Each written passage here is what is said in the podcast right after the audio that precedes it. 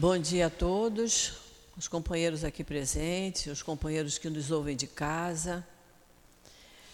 Nós estamos estudando o capítulo 5, Bem-aventurados aflitos, e hoje nós vamos pegar do item 25 em diante. O item 25, nós vamos ler só o primeiro parágrafo, que é para nós nos ambientarmos com o nosso estudo, tá? A, a melancolia. Sabeis porque uma tristeza indefinida às vezes se aposta de vossos corações e vos faz achar a vida tão amarga. É uma pergunta. E, e vos faz achar a vida tão amarga? É o vosso espírito que aspira à felicidade e à liberdade e que, ligada ao corpo que lhe serve de prisão, consome, consome-se em grandes esforços para libertar-se dele. Porém, vendo que são inúteis, cai em desânimo. E como o corpo sofre essa influência, a falta de energia, o abatimento e uma espécie de apatia se apoderam de vós, fazendo com que vos acheis infelizes. Pode fazer a prece, Sandra. Vamos pensar em Jesus, nosso irmão maior, que nos trouxe os conhecimentos. Agradecer a Deus por mais um dia de vida, por mais um dia de estudo.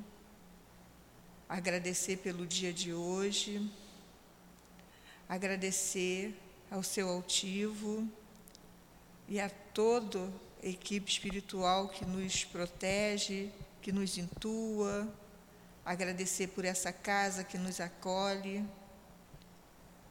Só temos que agradecer, Senhor, e que hoje os estudos sejam tranquilos, que a gente entenda bem, cada dia mais, para o aperfeiçoamento do nosso espírito. Que Deus ajude a todos e que Deus abençoe a todos. Graças a Deus. Graças a Deus.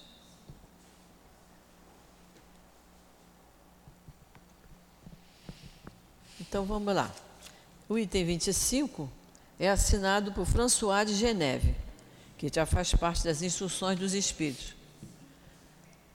Capítulo 5, item 25, a melancolia.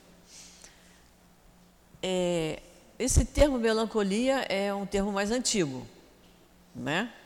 Eu, em jovem, até a minha idade adulta, nunca tinha ouvido falar em depressão. Depois veio a depressão. Então, são três termos muito semelhantes: a melancolia, a angústia e a depressão. E é interessante que hoje, na, na, na Bandeirantes, naquele programa Canal Livre, eles vão entrevistar um, eu acho que é um psicólogo, que sobre a questão da angústia. Então, se nós tivermos um tempinho e lembrarmos, hoje às 8 horas da noite, na Bandeirantes, não estou fazendo anúncio do, do canal da Bandeirantes, mas é porque o assunto nos interessa. Porque a gente não sabe exatamente se a gente está naquela hora está deprimido, está angustiado, ou se a gente está melancólico. Certo? Só que a melancolia é, dá uma espécie de desânimo. E nós já estudamos lá no item 18 que Deus não perdoa o desânimo. Desde que a gente tenha um corpo que nos proporciona a oportunidade de trabalhar, a gente não pode desanimar.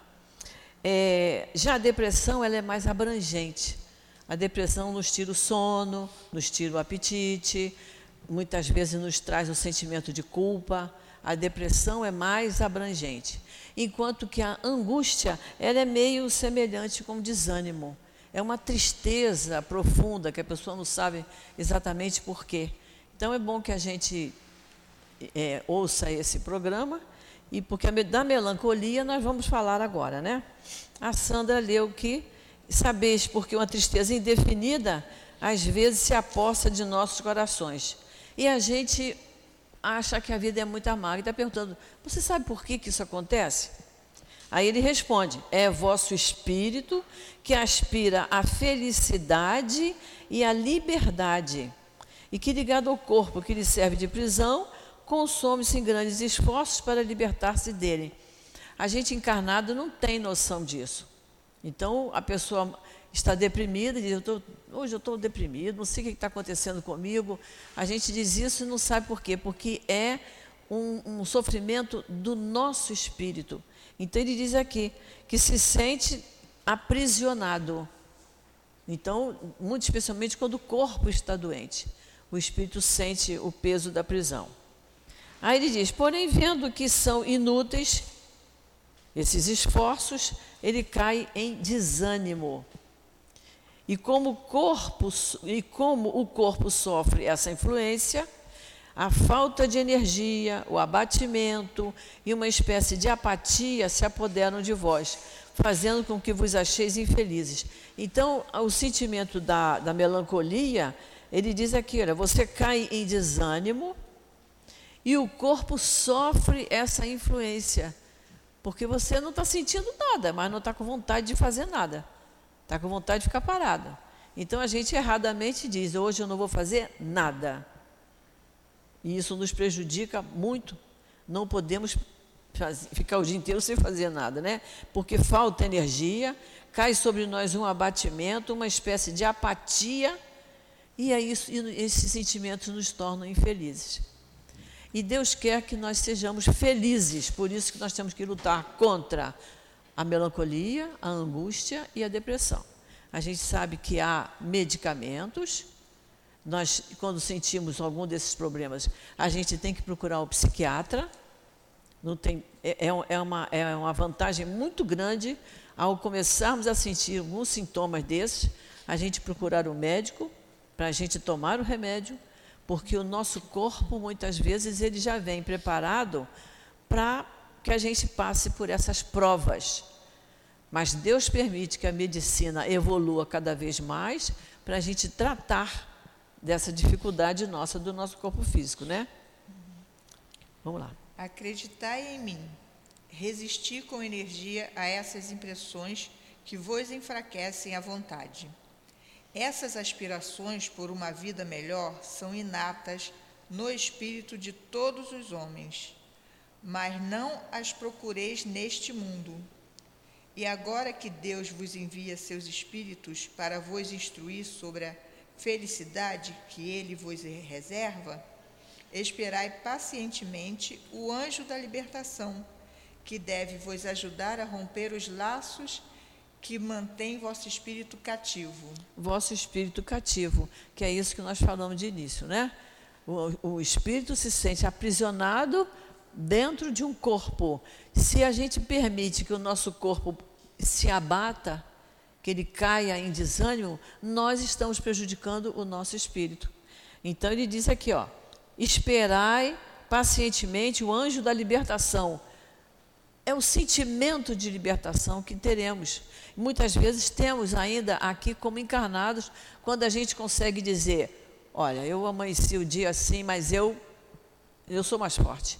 Eu procurei o trabalho, eu fui fazer uma coisa que me, que me faz bem, que me acalma, que me equilibra, que me fortalece. Não estou sentindo mais nem desânimo, nem angústia, nem nenhum tipo de abatimento. Não é isso? Vamos lá. Lembrai-vos de que tendes de cumprir uma missão durante a vossa prova na terra, da qual não podeis duvidar, seja vos devotando à família, seja realizando os diversos deveres que vos são confiados. Vos são, são confiados. Então, Livro dos Espíritos, questão 573, que vai nos falar sobre missão. É, é, vale muito a pena, 573 em diante vai explicar que todos nós temos uma missão na vida. Ninguém veio sem missão. Alguém pode dizer assim, mas eu acho que eu não tenho missão nenhuma. Mas olha aqui o que está dizendo. É, a missão durante vossa prova na terra, da qual não podeis duvidar. Seja vos devotando à família, seja vos devotando a filhos, a netos, aos pais, aos irmãos, seja nos devotando aos amigos mais próximos é, é, é uma missão. Muitas vezes é colocada uma pessoa na nossa vida que precisa de ajuda. Não é, às vezes não é nem parente, mas eu penso, posso ajudar? Posso, então eu vou, é uma missão. seja realizando os diversos deveres que vos são confiados. Nós temos muitos deveres: deveres na família, deveres no nosso trabalho remunerado, deveres na nossa casa religiosa, deveres como, como, como vizinho, como morador de uma, de, uma, de uma comunidade. A gente tem dever. Quando a gente falta com o nosso dever, a gente incomoda o vizinho. Não é isso? Na semana passada, né, houve um comentário aqui do vizinho que incomoda, porque ele está faltando com o dever dele. Não é isso? Se no decorrer dessa prova, enquanto cumpris a vossa tarefa, desabarem sobre vós as preocupações, os cuidados e os desgostos, sede fortes e corajosos para suportá-los. Sede fortes e corajosos a gente precisa de muita coragem. Quando nós estudamos o capítulo 11, tem 11, nós vamos ver que o Espírito Emmanuel diz isso para nós. De muito mais coragem a gente precisa para vencer as nossas dificuldades. Porque às vezes, quando a pessoa revida uma, uma ofensa, um gesto agressivo, a pessoa diz, mas ele foi muito corajosa. Ele foi muito corajoso. Então, Emmanuel diz: não, muito mais coragem a gente precisa para vencer uma dificuldade. Porque primeiro eu tenho que ver, perceber que eu tenho aquela dificuldade, aquele defeito, e eu tenho que vencer aquilo. Então ele diz: sede fortes e corajosos para suportar todas as preocupações que surgem diante de nós. Enfrentai-os sem hesitação. Eles duram pouco e devem vos conduzir para junto dos amigos por quem chorais, que se rejubilarão com, com a vossa presença entre eles, e vos estenderão os braços para vos conduzir a um lugar onde não existem os desgostos da terra. Então, se a gente enfrentar sem hesitação, com coragem, a gente percebe muitas vezes que as nossas, as nossas aflições, elas são temporárias, elas, elas duram pouco. A gente, é só a gente pensar na nossa própria vida, todos nós já passamos por algumas dificuldades e vencemos. Hoje nós temos outras, mas é característica da nossa, do planeta que a gente habita e é a, a, o patamar de evolução moral que está no nosso espírito. Ainda precisamos passar por dificuldades, por aflições para a gente crescer. Eu acho que ficou bem, bem entendido essa questão da melancolia, não é? Que a gente hoje não usa tanto esse termo, a gente usa mais o termo depressão. Mas vamos nos livrar desses termos. Então vamos lá para as provas voluntárias, o verdadeiro silício. Quem assina esse item 26 é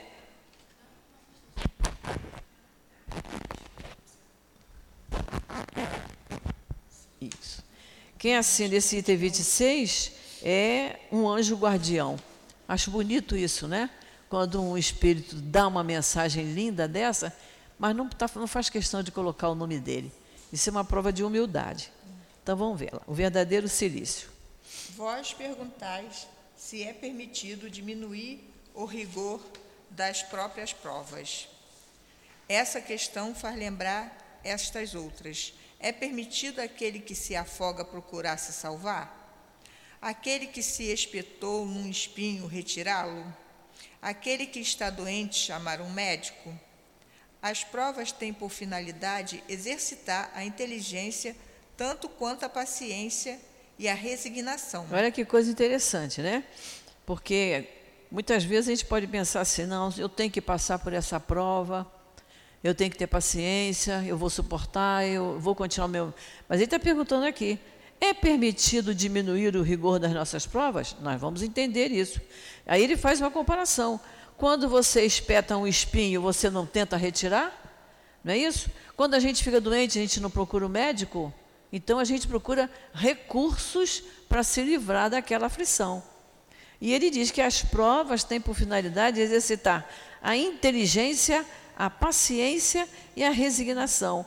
Então, se eu vou cuidar das rosas ali, tão lindas, a, a roseira tem espinho, não é? Então, se eu vou botar as rosas numa jarra, se algum dia eu me espetei, a segunda, a terceira vez não vou me espetar mais. Ou eu tiro os espinhos, ou eu pego com mais cuidado. Então, o que, que eu estou fazendo aqui? Eu estou exercitando a minha inteligência. Não é isso? Se eu, na cozinha eu crio uma dificuldade qualquer, eu me acidento por determinado motivo, foi por uma falta de atenção. Aquilo não pode acontecer pela segunda, terceira, quarta vez. Eu estou exercitando a minha paciência. Agora, se é uma situação mais severa, eu estou exercitando a minha paciência. Se eu estou lidando com uma coisa difícil e que eu não tenho condições de diminuir o rigor daquela dificuldade, eu tenho que ter paciência até que aquilo surja uma solução para aquele problema ou para aquela situação se modifique. E ao mesmo tempo eu tenho que ter resignação. Eu não posso, porque estou envolvida ou no, no meu ambiente de trabalho ou na família, para uma pessoa difícil e eu me revoltar contra aquilo, porque não vai resolver. Eu não mudo o outro, eu tenho que me mudar. Então, eu é que tenho que ter resignação para enfrentar aquela dificuldade. Então, ele diz aqui: as provas têm por finalidade exercitar a inteligência, a paciência e a resignação. Um homem pode nascer numa situação penosa e difícil, exatamente para obrigá-lo a procurar os meios de vencer as dificuldades. O mérito reside em suportar sem lamentações as consequências dos males que não se podem evitar, em perseverar na luta, em não se desesperar se não for bem sucedido, mas não com negligência, que mais seria preguiça do que virtude. Por que, que ele fala da negligência? Porque às vezes acontece uma situação difícil e eu digo assim: ah, hoje eu não quero nem pensar nisso, não. Vou deixar isso para amanhã. Eu vou deixar isso para outra pessoa resolver. Quando eu teria meios de resolver. Isso é uma negligência. E isso é um sinal de preguiça, de desânimo, que Deus não perdoa. Então, aconteceu uma situação difícil, se está nas minhas mãos eu encontrar a solução, eu vou botar minha inteligência para funcionar e vou buscar. Não é isso? Agora, se não está nas minhas mãos a solução, se não depender de mim, eu tenho que ter paciência, resignação e orar muito para que aquela situação possa ser resolvida, né? Essa questão naturalmente nos leva a uma outra. Uma vez Jesus disse: Bem-aventurados aflitos. Há mérito em procurar as aflições, agravando as provas com sofrimentos voluntários? A isso responderei muito claramente: sim, há um grande mérito quando os sofrimentos e as privações têm por objetivo o bem do próximo, pois trata-se da caridade pelo sacrifício, não quando tem por finalidade apenas o próprio bem, porque é o egoísmo por fanatismo. Então ele está falando aqui é, se há, é, há mérito em procurar as aflições agravando as nossas provas com sofrimentos voluntários, e nós já estudamos sobre isso, né, dos sofrimentos voluntários. Eu não tenho que agravar as minhas provas, eu tenho que me esforçar para diminuir o peso delas, dependendo do meu comportamento, da minha conduta. Agora ele diz que há mérito se o sofrimento tiver como objetivo o bem do próximo. Você tem uma, pessoa conhecida, um parente que está está doente, está internado, não tem ninguém para passar a noite com ele. Se você se priva da sua noite de sono para ir fazer companhia àquela pessoa que está doente, isso é um, um sofrimento que vale a pena fazer. É uma caridade que você está fazendo. Então, tem muito mérito nisso, né? Trata-se da caridade pelo sacrifício, mas não tem nenhuma finalidade quando é um sacrifício pelo próprio bem. Ou seja, a, a, a, questão que nós vamos estudar lá no capítulo 8, que são a, os, as dificuldades que as pessoas se, se acarretam por promessa, não é? Eu de agora em diante vou passar seis meses sem comer determinada coisa. Isso não é sacrifício. Se aquela coisa não faz mal, se é só uma, tolice, é porque eu sempre lembro de uma, uma pessoa que fez uma promessa se o, o cachorrinho dela ficasse bom, ela ia ficar seis meses sem comer doce.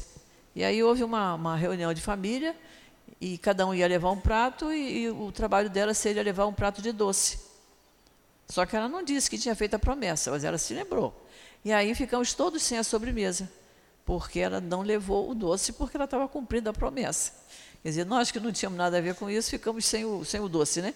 Então ele está dizendo aqui, é apenas pelo próprio bem, porque é egoísmo por fanatismo, porque é uma coisa meio irracional, não é? Nós vamos estudar isso muito aprofundadamente no capítulo 8. Quando as pessoas é, sobem as, as escadas da penha de joelho, ela rala o joelho, mas os espíritos querem que a gente rale aqui dentro, que a gente rale os nossos defeitos. Porque ralar o joelho, depois você bota mertiolate e vai ficar bom. E aqui dentro, mudou alguma coisa? É isso que é o verdadeiro sacrifício. E para isso temos que ter muita coragem. Aqui há uma grande distinção a fazer para vós. Pessoalmente, contentai-vos com as provas que Deus vos envia. Não aumenteis a sua carga, às vezes já tão pesada. Aceitai-as sem lamentações e com fé. É tudo que ele vos pede. Olha só, é tudo que ele nos pede. Que aceitemos as nossas provas sem lamentações.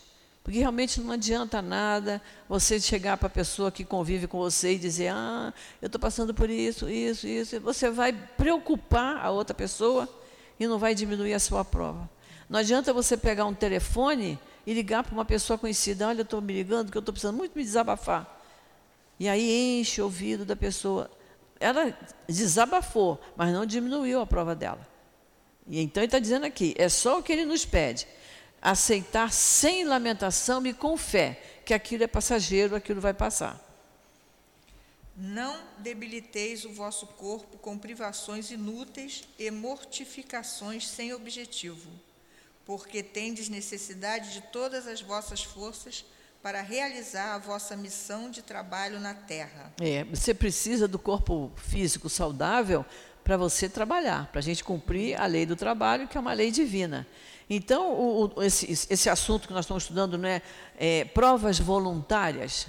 É você que achar que se acarretando de provas, Deus vai ficar mais contente com você e você vai progredir espiritualmente mais depressa. Não é isso. E nem tampouco o verdadeiro silício. Aí no livro de vocês deve ter o significado de silício, o sacrifício voluntário, martírio a que alguém se submete com resignação. Eu não sei se ainda tem, mas havia um, um grupo de religiosas que se siliciavam, elas se chicoteavam. E não é isso que Deus quer. Ele quer que a gente sacrifique o nosso o nosso espírito, de maneira que a gente aprenda, que a gente melhore. É isso que ele está querendo, né? Para poder. E o, o corpo da gente tem que estar saudável. Se eu fizer o sacrifício de ficar em jejum o dia inteiro, por um determinado motivo, uma promessa, logo que seja, um dia inteiro, só vai ser bom porque eu vou fazer uma higiene do meu organismo.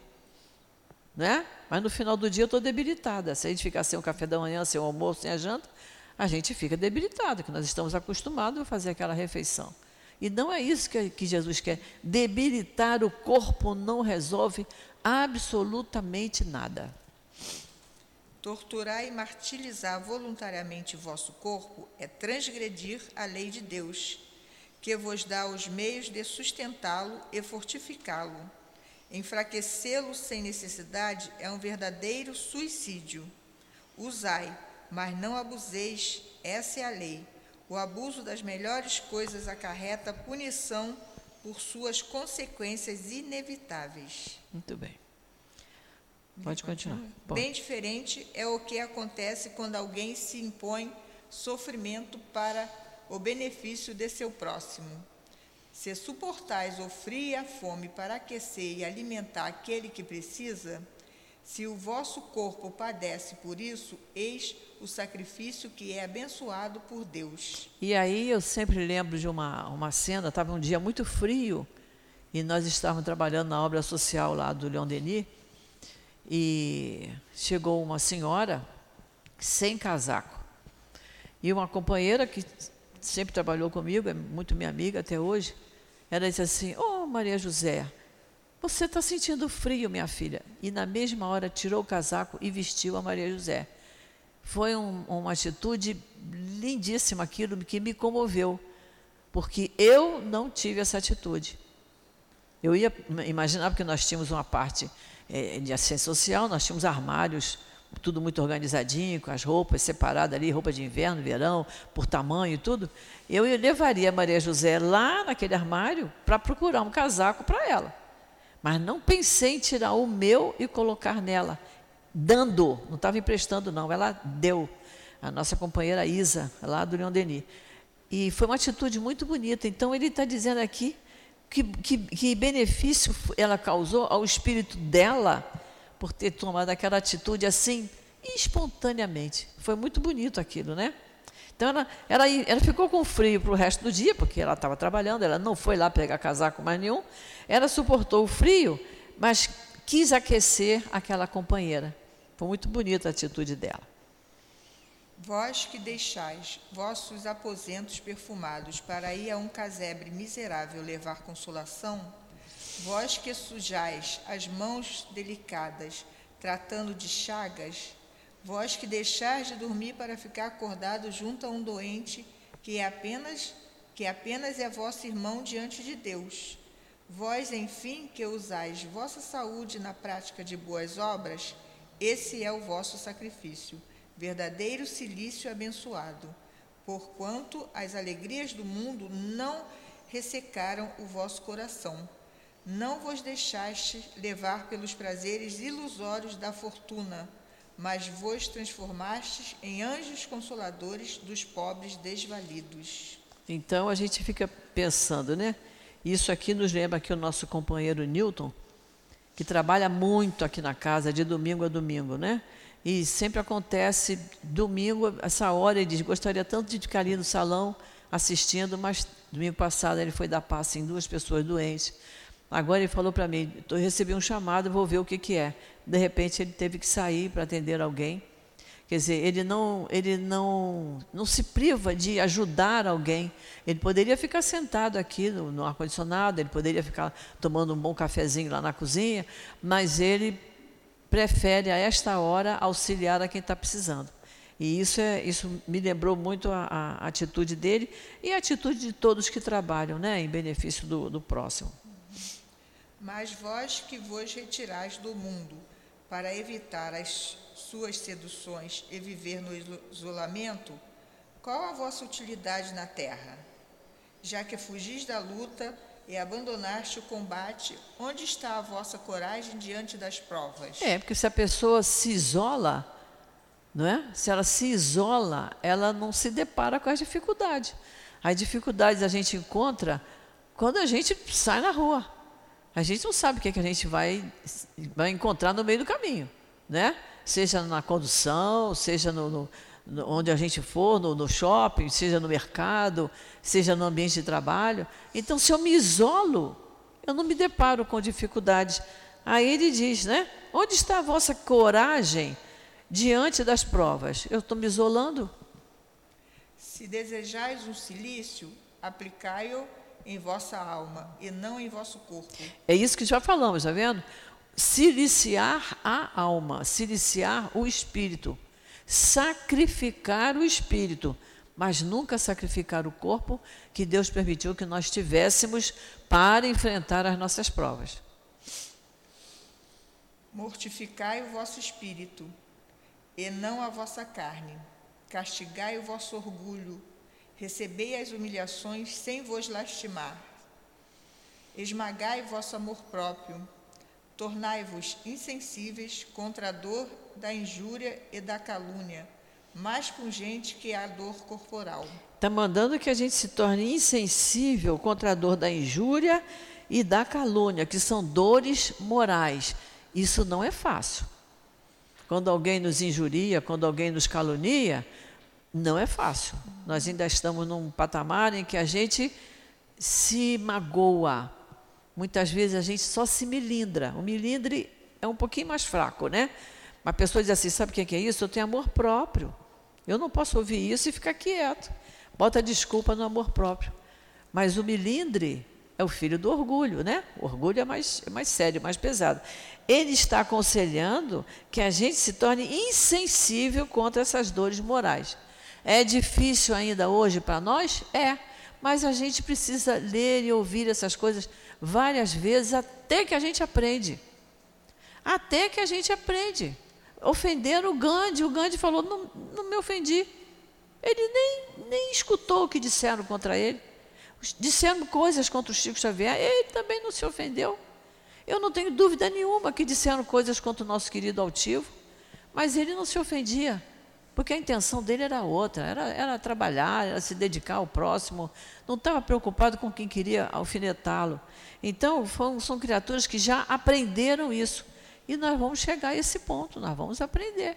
Hoje, nós temos dificuldade, né? A gente ouve uma, uma injúria, a gente tem vontade de revidar. Não é isso? E, ah, não vou deixar por, por isso mesmo, não. Mas é o patamar que a gente ocupa, mas a gente vai chegar lá. Eis o verdadeiro silício, cujas feridas vos serão contadas, porque elas serão a prova da vossa coragem e da vossa submissão à vontade de Deus. O anjo guardião. Tudo isso faz parte da nossa submissão à vontade de Deus. Quais são as vontades de Deus? São as leis dele. Não é isso? Que estão escritas aonde? Na nossa consciência. Então, todas as vezes que a gente quiser tomar uma atitude, uma atitude mais drástica, que a gente ouça a nossa consciência. Que a gente imagine aquela cena que eu acho lindo: Jesus sentado em frente a gasofilácio, vendo como cada um colocava a sua oferenda. Então a gente imagina Jesus sentado à nossa frente e a gente revidando uma injúria.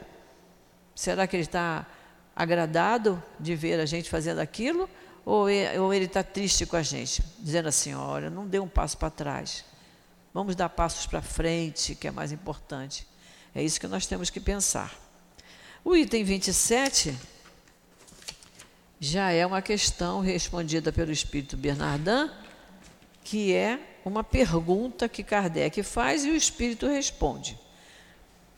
Vamos lá. Deve-se por fim às provas do próximo? Eu posso.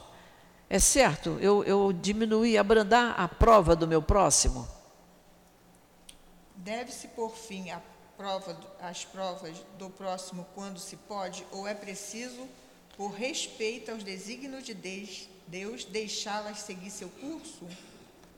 Nós, nos, nós vos temos dito e repetido muitas vezes que estás na terra de expiações para concluir as vossas provas, e que tudo o que vos acontece é consequência das vossas existências anteriores, os juros das, da dívida que deveis pagar Porém, esse pensamento provoca em certas pessoas reflexões que é necessário evitar, porque poderiam trazer funescas, Funesta, funescas consequências. É.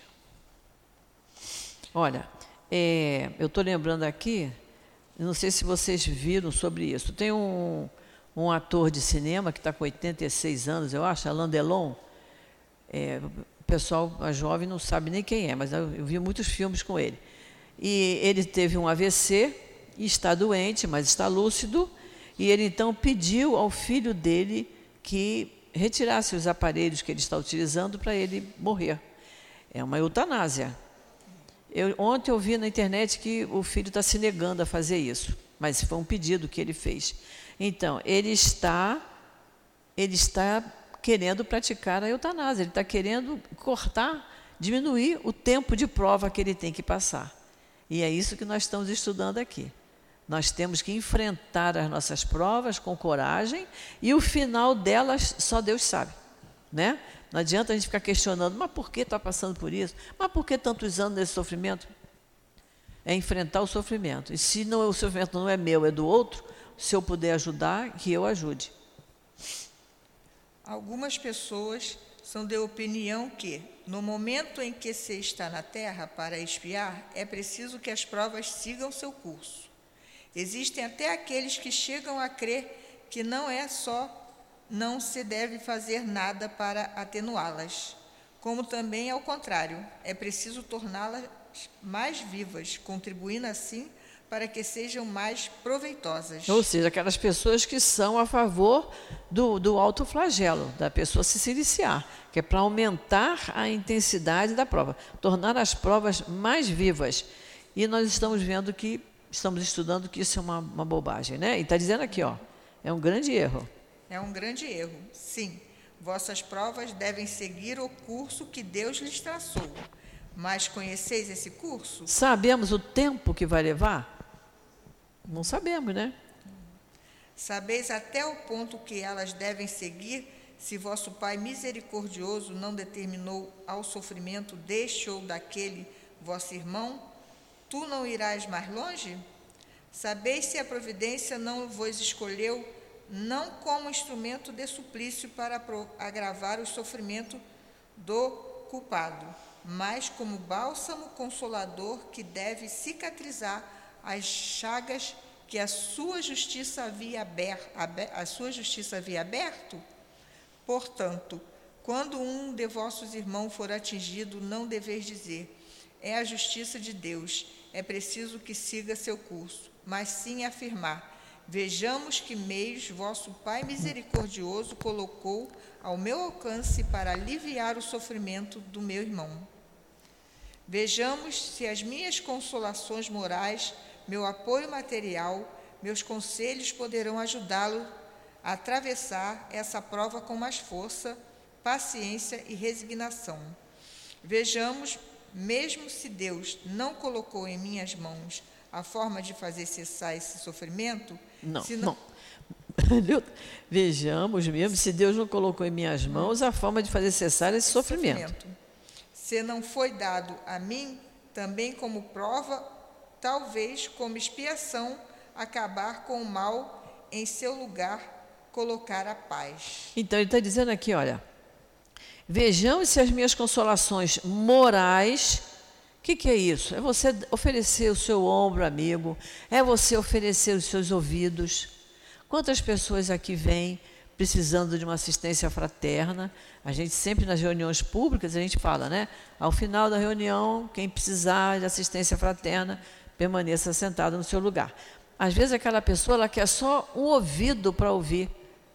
Ela não tem com quem conversar, ela não tem com quem falar ela está fazendo uma coisa que já não deveria fazer, mas nós estamos aqui para ouvir.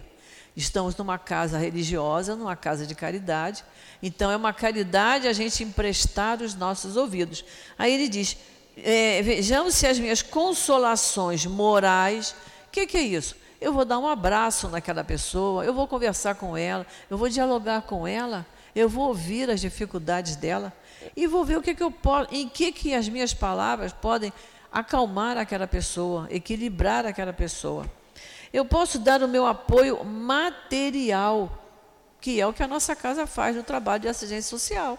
É o apoio material, é a, é a cesta básica, é o, o, café da manhã, pelo menos no sábado todo mundo se alimenta direitinho. Não é isso? O apoio material. Nos nossos conselhos, desde que sejam comedidos, equilibrados, corretos, fundados na nossa doutrina. O meu conselho não pode ser aquilo que eu acho, é aquilo que eu aprendi com a doutrina, que é correto, né? Aí sim poderão ajudá-lo a atravessar a prova com força, paciência e resignação. Eu tenho que entender o significado dessa palavra, paciência e da palavra resignação, que é isso que eu tenho que dizer, né?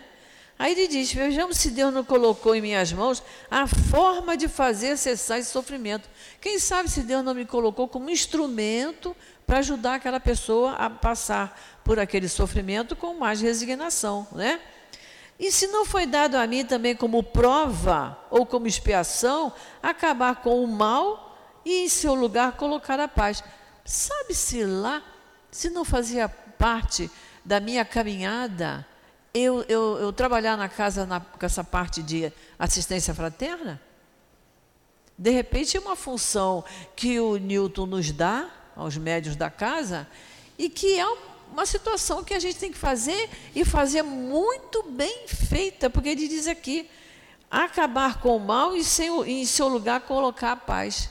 A pessoa tem que acabar de conversar comigo e se sentir mais aliviada, mais pacificada. Não é isso? Então a gente tem que saber se a gente não é esse instrumento que Deus está se utilizando para ajudar o outro. Se for, que coisa boa Deus ter escolhido a nós como instrumento, né? Um instrumento para o bem. Portanto, ajudai-vos sempre em vossas provas respectivas, e jamais vos considereis como instrumento de tortura. Esse pensamento deve revoltar todo homem de coração, principalmente todo espírita, visto que o espírita, melhor do que qualquer outro, deve compreender a extensão infinita da bondade de Deus. O espírito tem a obrigação, Espírita. o espírita tem a obrigação de pensar em toda a sua vida deve ser um ato de amor e dedicação. Gente, isso, aqui, isso é para quem está com o livro aí, sublinhar, marcar. Quem tem marca-texto, marca-texto.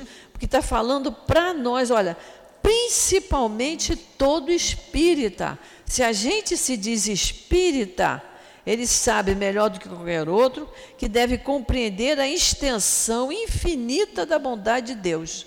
Jamais, jamais alimentar a revolta de alguém. O espírita tem a obrigação de pensar que toda a sua vida deve ser um ato de amor e dedicação. A gente falha, a gente falha. A gente falha. Somos humanos, somos espíritos imperfeitos, por isso estamos nesse planeta. Mas temos que ouvir isso e ler isso. E quando abrir o Evangelho, opa, está marcado, é porque é importante, vou reler. Ato de amor e dedicação que por mais que ele faça para contrariar as decisões do Senhor, sua justiça terá o seu curso. Ele pode então, sem temor, fazer todos os esforços para diminuir a amargura da expiação, mas é somente Deus quem pode acabar com ela ou prolongá-la segundo o que julgar conveniente. Pode ir. Não seria um orgulho, um orgulho muito grande por parte do homem considerar ser no direito de revirar, por assim dizer, a arma da ferida? O que, que, é isso? A pessoa está sofrendo. Por exemplo, a pessoa vem conversar comigo e diz: Ah, eu tenho me aborrecido muito com meu filho, porque o meu filho está fazendo. Eu dizia assim: Mas seu filho não podia fazer isso com você. Seu filho está errado. Ela já está dizendo para mim que o filho está errado, então eu tô, estou cavucando a ferida no coração dela. Eu tenho que usar outros argumentos, usar outro vocabulário para poder acalmar aquela mãe e não botar mais lenha na fogueira, porque ela já está queimada com aquele filho dela, ela já está triste com aquilo. Então a gente tem que saber como, como conversar com essa pessoa. De aumentar a dose de veneno no peito daquele que sofre, sob pretexto de que essa é a sua expiação? Dizer para ela: olha, você está passando por uma prova muito dura, mas minha filha, é, é a sua prova. É sua e de mais ninguém. Você não pode botar ela nas costas de ninguém, ela é sua. Você que tem que enfrentar. E isso não, não acalma ninguém. Né? Isso não alivia a dor de ninguém. Oh, considerai-vos sempre como instrumento escolhido para fazê-la terminar. Fazê-la terminar a prova. Resumindo. Resumindo, todos vós estáis na terra para expiar mas todos, sem exceção, deveis fazer esforços para amenizar a expiação de, dos vossos irmãos, de acordo com a lei de amor e de caridade. Bernardão. Isso. Então, ele está dizendo aqui, ó. Todos vós estáis na terra para expiar. Isso aqui é um planeta de provas e expiações, então nós não caímos aqui por acaso. Nós temos que expiar algumas faltas e passar pelas nossas provas. Então, que tenhamos coragem, que façamos esforços e tenhamos coragem, paciência, resignação para vencer. O item 28 é uma pergunta de Kardec respondida pelo Espírito São Luís. O 28, o 29, o 30 e o 31. Perguntas de Kardec respondidas pelo Espírito São Luís. O 28 é: é permitido abreviar a vida de um homem que sofre sem esperança de cura? É também o caso da eutanásia. E é o caso também que nos lembra que, graças a Deus, que o nosso país não tem, mas é a pena de morte. Achar que a criatura cometeu um, um, um crime gravíssimo e ele é condenado à pena de morte. Quem tem o direito de terminar com a vida de alguém, seja esse alguém um espírito muitíssimo imperfeito, muitíssimo inferior? Ninguém tem esse direito. Graças a Deus que o nosso país não tem. Vamos lá, o 28. Um homem está agonizante, passando por cruéis sofrimentos. Sabe-se que seu estado é desesperador. É permitido diminuir-lhe alguns instantes de agonia, abreviando seu fim? Uhum. Quem, no entanto, vos daria o direito de julgar antecipadamente os desígnios de Deus? Não pode ele levar um homem até a beira da sepultura para depois afastá-lo de lá, a fim de fazê-lo voltar para si mesmo e levá-lo a outros pensamentos? Em qualquer momento extremo em que um moribundo se encontre, ninguém pode dizer com certeza que a sua derradeira hora chegou.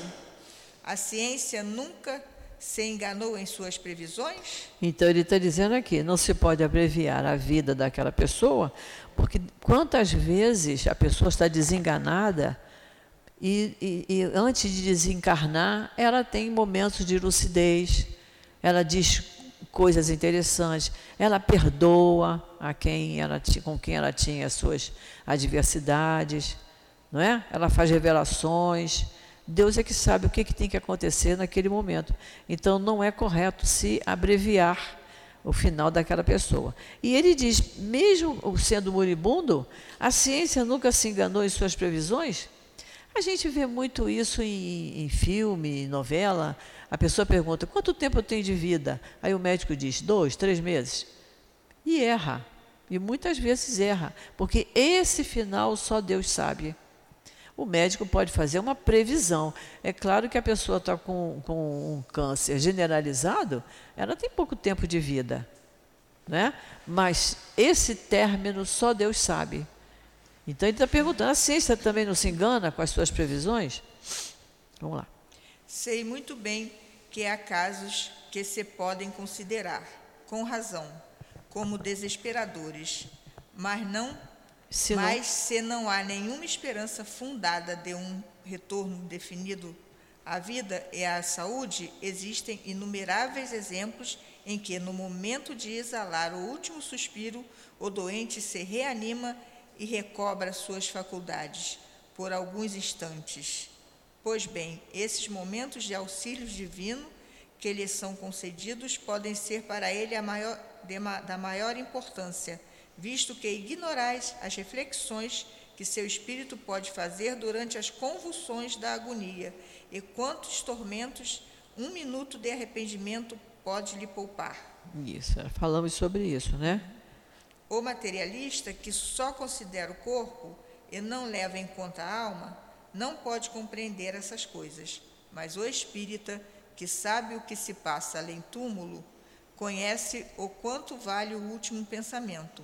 Amenizai os últimos sofrimentos o quanto puderdes, mas livrai-vos de abreviar a vida, nem que seja por um minuto, porque esse minuto pode evitar muitas lágrimas no futuro. São e, a, e a gente lembrando aqui do caso do, do, do ator, né, do Alain Delon, né? É. Que tomara que o filho realmente tome a resolução de não fazer é. o que o pai está pedindo.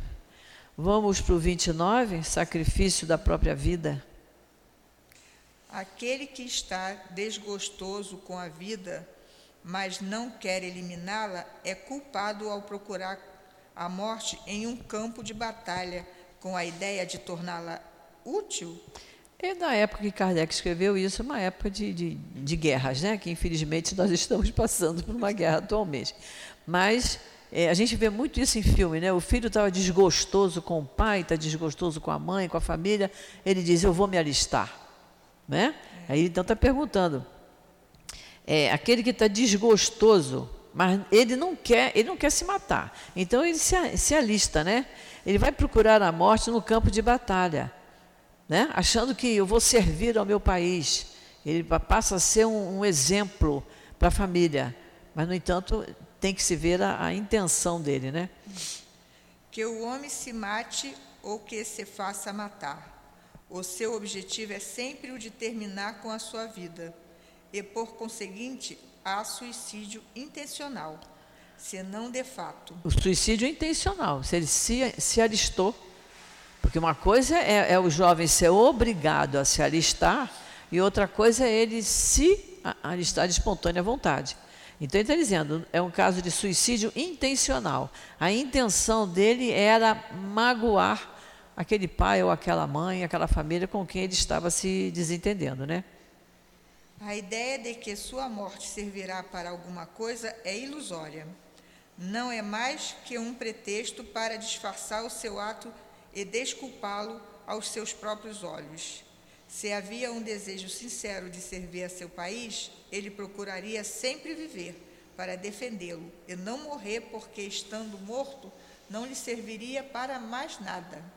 A verdadeira dedicação consiste em não temer a morte, quando se trata de ser útil. Útil, que é o que a gente vê, é, o trabalho dos bombeiros, né, no caso de incêndio, de deslizamento, como eles enfrentam as dificuldades, né?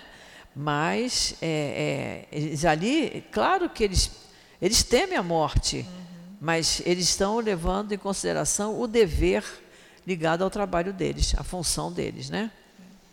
Em enfrentar o perigo, em sacrificar a própria vida, se isso for necessário. Porém, a intenção premeditada de buscar a morte expondo-se a um perigo mesmo para prestar um serviço, anula o mérito desse gesto. Se São for, Luís. é, São Luís, se for é, uma intenção premeditada de buscar a morte, não tem, não tem valor, né? Item 30. Um homem se expõe a um perigo iminente para salvar a vida de um de seus semelhantes, sabendo previamente que essa atitude poderá custar a sua própria vida. Tal procedimento pode ser encarado como suicídio? Desde que não exista a intenção de procurar a morte, não se trata de suicídio, mas a abnegação e o devotamento, embora haja certeza de morrer. É, há pouco tempo passou na televisão, né? Ah, não, não foi aqui no Brasil, não. A mãe estava na estação do metrô, no, com o bebê no carrinho, e ela, não sei se distraiu, soltou o carrinho e o carrinho caiu na, na linha do, do metrô. E uma pessoa foi lá e resgatou. E o trem estava se aproximando. Então, é, o que ele está dizendo aqui é, ele não tinha intenção de buscar a morte, foi um ato de abnegação e devotamento, né? Ele foi salvar aquela criança e salvou aquela mãe também, né? Porque coitada, como é que ia ficar o sentimento dela por, por um segundo que ela soltou o carrinho do bebê, né? Porém, perguntamos: quem pode ter essa certeza? Quem pode dizer que no momento mais difícil a providência não apresenta um meio inesperado de salvação? Ela não pode salvar até mesmo aquele que se ache à frente de um canhão? Muitas vezes a providência pode querer prolongar a prova da resignação até seu último limite. Então, um fato inesperado desvia o golpe fatal. São Luís. Então, desde que tenhamos fé, muita fé que Deus está sempre nos assistindo, um gesto de abnegação e devotamento é sempre muito amparado pela providência divina, né? Então vamos ao 31. Proveito dos sofrimentos para outros. Aqueles que aceitam seus sofrimentos com resignação por submissão à vontade de Deus e tendo em vista a sua felicidade futura, só trabalham por si mesmos? Podem eles tornar seus sofrimentos proveitosos para outras pessoas? Sim, podem ser proveitosos material e moralmente. Materialmente, se pelo trabalho, pelas privações e pelo sacrifício que se impõe, contribuem para o bem-estar material de seus semelhantes. Moralmente, pelo exemplo que dão de submissão à vontade de Deus esse exemplo do poder da fé espírita pode levar os sofredores à resignação, afastá-los do desespero e de suas funescas, funestas consequências para o futuro. São Luís. São Luís. Então, isso aqui é proveito dos sofrimentos para outras pessoas que se, que se privaram do seu, é, do seu conforto para ajudar a outros. Então a gente lembra de Madre Teresa de Calcutá, não é? Que ela tinha posse e ela, ela se desvencilhou daquilo tudo para ajudar os doentes e os pobres, né? A irmã Dulce, né? Então, é, é, todas as pessoas que, que o, o, que podem fazer para ajudar o próximo, seja é, moralmente, seja materialmente, perceber que às vezes eu tenho em excesso e, o outro não tem, né? Ele diz materialmente pelo trabalho, pelas privações e pelos sacrifícios que se impõem. Pelos sacrifícios, noite mal dormida, não é? Trabalhar em benefício de outrem. É, a gente aqui ainda não tem essa possibilidade. Mas na outra obra social, lá do Leon Denis, nós tínhamos lá um rapaz que era enfermeiro e tinha muita gente, muitas pessoas idosas com erisipela. E ele fazia a, a, o, o, curativo, a pessoa podia ir lá eh, duas, três vezes na semana fazer o curativo, que ele estava sempre lá, ele tinha que chegar cedinho para depois ele ir para o trabalho. Ele fazia aquilo com uma alegria, a gente, ele estava sempre sorridente. Era, aquele trabalho para ele é, era inspirador, porque ele sentia que estava trazendo um alívio para aquelas pessoas que estavam com aquele. Muita gente com as pernas muito tomadas pelas feridas, né? E ele limpava aquilo tudo, e, e conversando, e às vezes cantando com as pessoas, e fazia aquele trabalho com muito amor. Então, isso é um. É, é, é um, é um ele acordava cedinho para estar lá, Magalhães Baixo, às sete horas da manhã, para começar a atender essas pessoas. Não é uma coisa bonita? Não é? É um trabalho muito bonito, muito. E, lendo isso aqui, eu me lembrei muito desse, desse rapaz, né? Então é isso, gente. Chegamos ao final do nosso capítulo 5. Nós estamos só, temos só dois minutinhos. Eu só queria dizer a vocês que esse capítulo é grande porque ele é muito importante.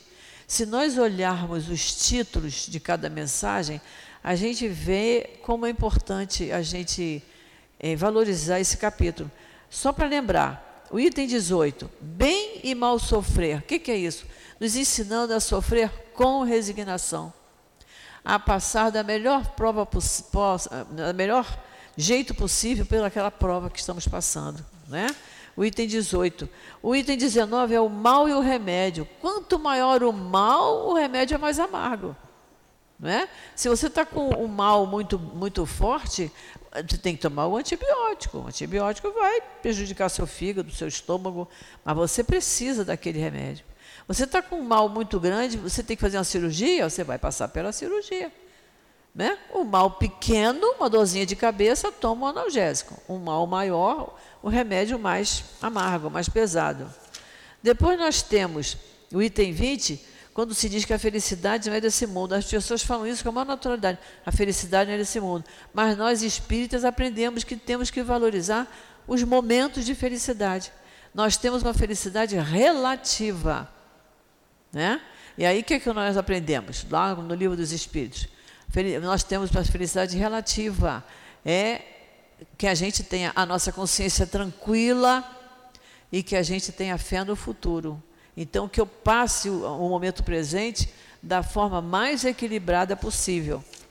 Depois nós vimos a questão das mortes prematuras. Nós aprendemos aqui que se nós tivéssemos estudado esse capítulo há mais tempo, o sofrimento de quem perdeu um pai, uma mãe, um filho, um irmão a quem muito amava, seria passaria por aquilo com muito menos sofrimento se tivesse lido isso aqui. A morte prematura, muitas vezes, é um benefício que Deus concede àquele que desencarna e que assim fica resguardado das misérias que a vida apresenta. Isso é muito bom da gente ler, entender e guardar. Estou recordando aqui porque são pontos importantes para nós. O item 22, se fosse um homem de bem, teria morrido. É o que a gente fala. Então ele diz: você está dizendo uma coisa muito certa. Quando é um homem de bem, não precisa durar até os 80, 90, cento e tanto, não precisa. Ele vai mais cedo para eh, sair do aprisionamento desse corpo, né? E uma pessoa que tenha muito a pagar, ela dura muito tempo. O item 23, os tormentos voluntários, que a gente sabe, já viu que não, não adianta você mortificar o seu corpo, você tem que mortificar o seu espírito, fazer com que ele aprenda através da fé, da resignação, da paciência. Depois nós vimos o que era a verdadeira desgraça, o que muitas vezes para nós é uma desgraça. Não é, é um momento da gente dar um salto na nossa evolução. E hoje estudamos, vimos a melancolia, a angústia, a depressão, vimos o verdadeiro sacrifício, né? as provas voluntárias, que a gente tem que evitar isso. A gente tem que ver, as provas vêm, vêm, e a gente tem que saber enfrentá-las com inteligência, com paciência, com resignação e buscar o meio. Nós temos que buscar o meio de abreviar. E se é o nosso próximo que está passando pela prova e nós tivermos o meio de ajudá-lo, devemos ajudar. E depois, a questão da, da eutanásia, da pena de morte, que nós vimos que são coisas proibitivas, absurdas, né? Então foi isso que nós estudamos no nosso capítulo 5. Semana que vem nós vamos estudar o Cristo Consolador, capítulo 6, que nós vamos dar uma lidinha em casa para a gente ter uma ideia, que é para a gente aqui tirar dúvida. Hoje ninguém falou. Eu acho que o pessoal está comemorando a Páscoa. Está todo mundo em casa hoje, abusando lá do bacalhau e do, do chocolate. Mas isso aí, isso faz parte da nossa vida, mas aos pouquinhos a gente vai entendendo o verdadeiro significado do domingo de Páscoa. Que seja um domingo de muita paz, que pensemos em Jesus por todo o dia de hoje. É um dia muito importante de nós colocarmos o, o sentimento, o pensamento, os ensinamentos do Cristo no nosso coração. Né? Então vamos fazer a nossa prece para nós encerrarmos a nossa aula. Querido Jesus, Emanuel, patrono do nosso curso, amigo também querido, espíritos amigos que conduzem esta nossa casa de amor, o nosso querido altivo, Antônio de Aquino, o nosso querido amigo Dr. Herman, e todos os espíritos queridos que nós sempre mencionamos aqui, mas que principalmente temos em nossa memória. Pedimos a todos vocês que nos amparem, que nos ajudem, que permitam que possamos passar o nosso domingo em paz, com muita serenidade, com muita calma, procurando sempre melhorar cada vez mais os nossos pensamentos, os nossos, as nossas palavras, os nossos sentimentos, pensando em Jesus, colocando Ele sempre diante de nós, para podermos nos sentir aprovados então, que Jesus nos abençoe, nos proteja, nos ampare, nos dê um domingo muito feliz. Quer estejamos sozinhos, quer estejamos acompanhados de nossos parentes, mas que tenhamos Jesus no nosso coração. Então, Senhor Jesus, querido amigo, em teu nome, em nome dos espíritos queridos que conduzem esta nossa casa, e em nome de Deus, nosso Pai, nosso Pai de amor e de misericórdia, nós pedimos permissão para encerrarmos a nossa aula do Evangelho da manhã de hoje. Graças a Deus.